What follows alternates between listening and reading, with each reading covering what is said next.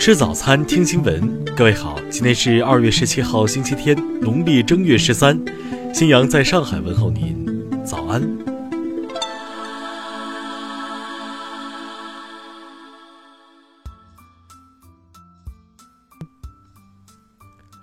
首先来关注头条消息：中非中业岛危机爆发，事实原来是这样。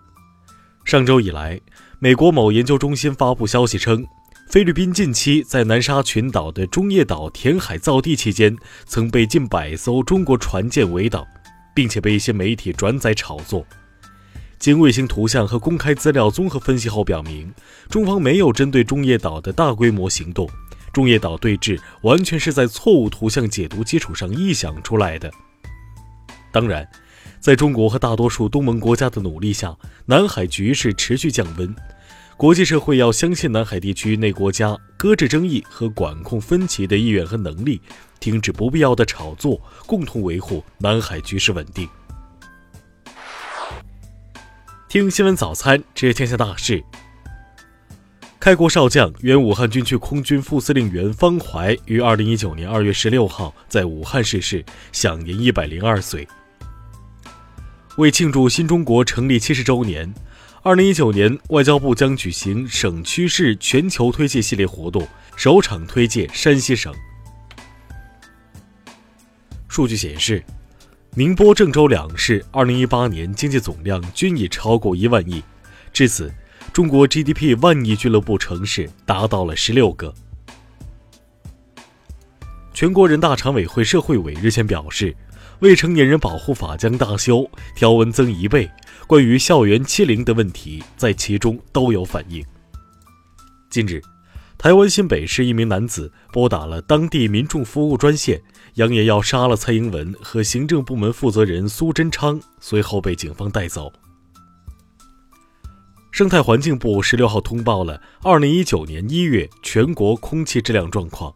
临汾、石家庄、邢台市等二十个城市空气质量相对较差。近日，华为接受了六家英国媒体的联合采访，表示，5G 不是原子弹，不伤害人，5G 是造福于所有的老百姓的。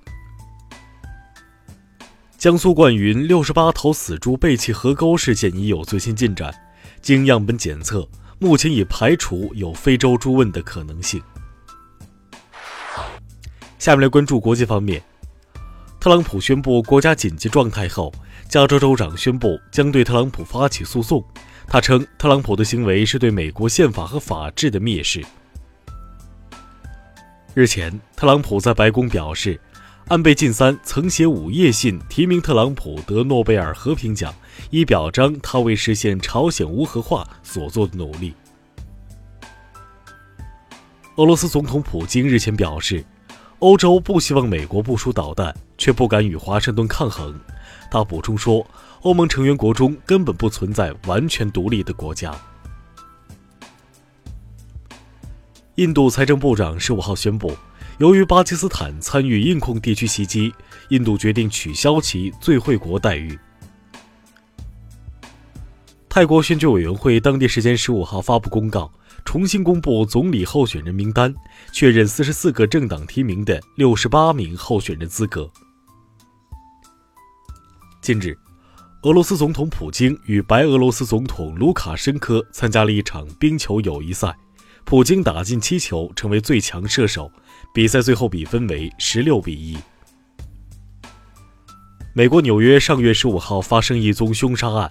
三十四岁男子马图诺维奇用铁锤攻击三名华裔男子，导致三人相继死亡。当晚，马图诺维奇被捕。当地时间十五号，美国芝加哥市郊区一家制造厂发生枪击事件，已经导致五人死亡，枪手已被警方击毙。下面来关注社会民生。近日，一位自称阿里离职的女高管做微商被打脸。阿里资深员工表示，如果她的职位是高管，那公司里起码有上万高管了。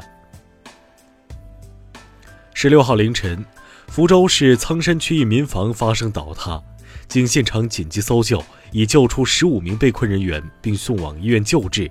事故原因正在调查中。近日，某地域学生玩手游被发现，随后家长进游戏群开骂，怪别人带坏自己儿子，称你们把我儿子害死了。十六号，驾车回家的何女士遇上一辆蛇形走位汽车，二十六秒钟内被连续别车八次，目前交警部门已介入调查。近日。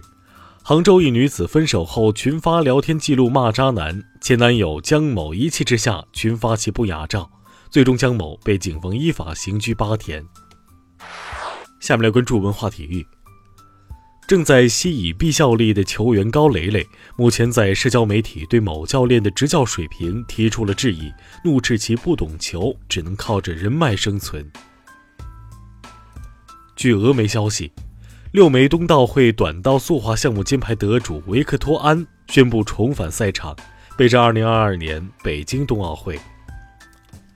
截至十五号二十四点，《流浪地球》票房超过三十四亿元，这一成绩也超过去年春节档的《唐人街探案二》，跃居中国影史票房榜的第三位。